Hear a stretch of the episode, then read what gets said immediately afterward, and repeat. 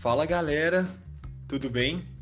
Estamos aqui no A Beira da Quadra, eu sou o Arthur Ferreira e no Preleção à Beira da Quadra de hoje vamos terminar a conversa com o professor Herbert Ugrinovich sobre aprendizagem motora e treinamento técnico.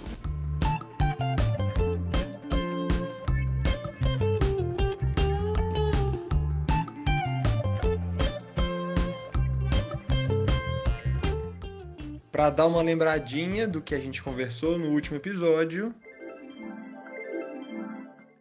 Automatizar não quer dizer que não pensa, é que muda o foco em como fazer para o que fazer. Qual a informação mais relevante que eu vou utilizar? Ou eu vou demonstrar, vou fazer desenho no quadro para mostrar o que vai fazer. Que tipo de meta eu vou trabalhar? Então é fundamental, por exemplo, trabalhar uma meta de processo, uma meta de produto, uma meta de resultado. Eu tenho que ver se eu vou fazer por blocos, se eu vou fazer seriada, aleatória, constante, mas qualquer uma dessas, se vai ser mais maciço, maior intervalo, menor intervalo, se vai ser pelas partes, pelo todo, e tudo isso aí tem relação com, nível, com os níveis de aprendizagem. É em função dessas variáveis de aprendizagem motora que ninguém relaciona com carga e treinamento. O estudo de frequência mostra isso, mas a faixa também, e principalmente a faixa amplitude, porque é relacionado ao nível de habilidade do atleta. Pensando agora no nível técnico alto, assim, né, nos atletas de alto rendimento e um pouco mais velhos com, com mais prática, né? Como que, que a gente consegue perceber essa mudança no desempenho que pode refletir a aprendizagem porque é uma das questões que fica aquela coisa que a aprendizagem motora, os estudos de aprendizagem motora não, não são tão sensíveis, né? Mas aí na sua percepção, em que ponto que a gente faz esse link? Primeiro, tem coisas que eu posso medir no desempenho direto. Ele aumentou a precisão onde ele está passando. Eu passava 6 de 10 certos, agora eu estou passando 7. Opa, eu estou melhorando, eu estou sendo mais preciso. Então, estou olhando primeiro para o desempenho. Outra coisa, a consistência. Se eu estou olhando um passe, eu quero um passe que chegue oscilando o mínimo possível nos dois eixos, né? Então, tanto paralela à rede quanto no longitudinal, né? no, uhum. no transversal à rede. Se ele está oscilando menos, também mostra que ele está melhorando. Então, uma coisa é olhar o desempenho. A outra coisa, se eu pensar em atletas de alto rendimento, é capacidade de modificar, capacidade de adaptação. Um atleta de alto rendimento, como eu falei, ele está conseguindo continuar aprendendo, que vai melhorando a técnica. Então eu consigo ver aquela manchete que o menino começou a fazer de mão com a mão assim na frente da outra, braço duro, né? Então ele vai fazendo mais consegue modificar mais, ele consegue trocar a posição dos pés que vai à frente, a bola vai de um jeito, uma bola que vem com mais efeito, que perde o peso, vai cair na sua frente, ele consegue ajustar mais rápido. E então, assim, eu vejo que, pensando como processo do cara que está recebendo o saque, eu estou fazendo sempre a manchete pensando saque em porrada. Então, assim, basicamente vai receber de manchete, na maioria dos casos. Como é que ele vai conseguindo fazer coisas novas e ter mais ajustes nos movimentos? E aí eu estou olhando não mais para o desempenho dele, da bola, mas eu estou olhando para o padrão de execução. Então, nessa habilidade, como é que eu consigo cada vez fazer coisas novas sobre essa mesma manchete? Porque se eu fosse só fazer a mesma manchete, eu não precisaria ficar treinando. Não, mas a bola cada vez vem de um jeito. Então, o processo de aprendizagem é um processo que não termina. Como a gente começou falando, que você começou falando disso, é um processo que não termina. Eu sei onde começa, aonde termina. Eu não sei, porque a pessoa vai sempre aprendendo alguma coisa nova. Sobre essa mesma habilidade que eu estou pegando o exemplo, a manchete. Eu estou falando adaptação crônica, que eu vou aprendendo coisas novas, eu vou modificando aquela manchete que eu aprendi na escolinha, que continua sendo a manchete, mas ela vai cada vez mais se modificando. Eu consigo fazer de diferentes formas. Pode ser para manchete, pode ser para ataque. Isso é eu pensar na aprendizagem como processo adaptativo. Eu aprendi, e depois vou modificando aquela mesma habilidade cada vez mais, cada vez mais. Então o técnico tem que ter um treino que exija isso dos seus atletas. Eu só tenho que pensar em qual momento, qual instrução, qual tipo de organização do treino, qual tipo de feedback para ajudar nisso.